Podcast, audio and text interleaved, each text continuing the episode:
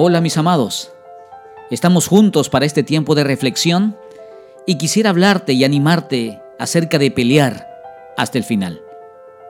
Filipenses capítulo 3 versículo 14 nos dice, Así que sigo adelante, hacia la meta, para llevarme el premio que Dios nos llama a recibir por medio de Jesucristo. Sonaban los aplausos y la gente estaba de pie recibiendo en la meta a aquel hombre que cruzaba entre lágrimas. Era extraña esa actitud porque no aplaudían al que quedó en primer lugar, sino al que llegó último a la meta. Qué extraño me pareció, de modo que presté más atención a lo que decía la noticia. Se celebraba la competencia mundial de motociclismo. Aquel piloto francés iba séptimo de 32 competidores. Faltaba solo 300 metros para llegar a la meta y pasó algo inesperado. Su moto fue perdiendo velocidad. Se había quedado sin combustible.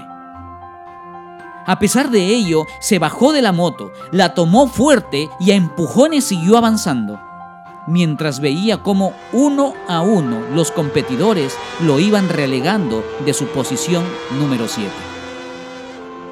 La noticia conmovió mi corazón. Al ver a aquel piloto llegar último, extenuado, su rostro empapado en lágrimas, pero con la consigna de no abandonar la carrera y aún limitado, cruzar la meta.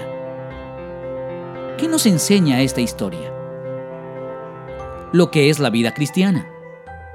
A veces en la vida alguna circunstancia nos va a sorprender y nos hará bajar la marcha.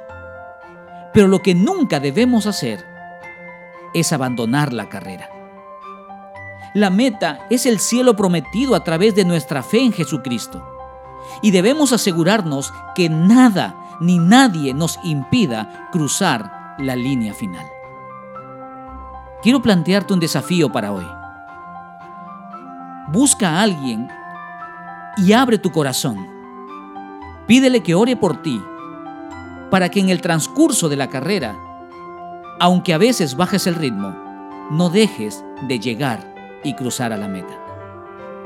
Si es necesario, anímale a que también esta persona abra su corazón contigo y tú puedas orar por él o por ella. Gracias por escucharnos. Será hasta la próxima.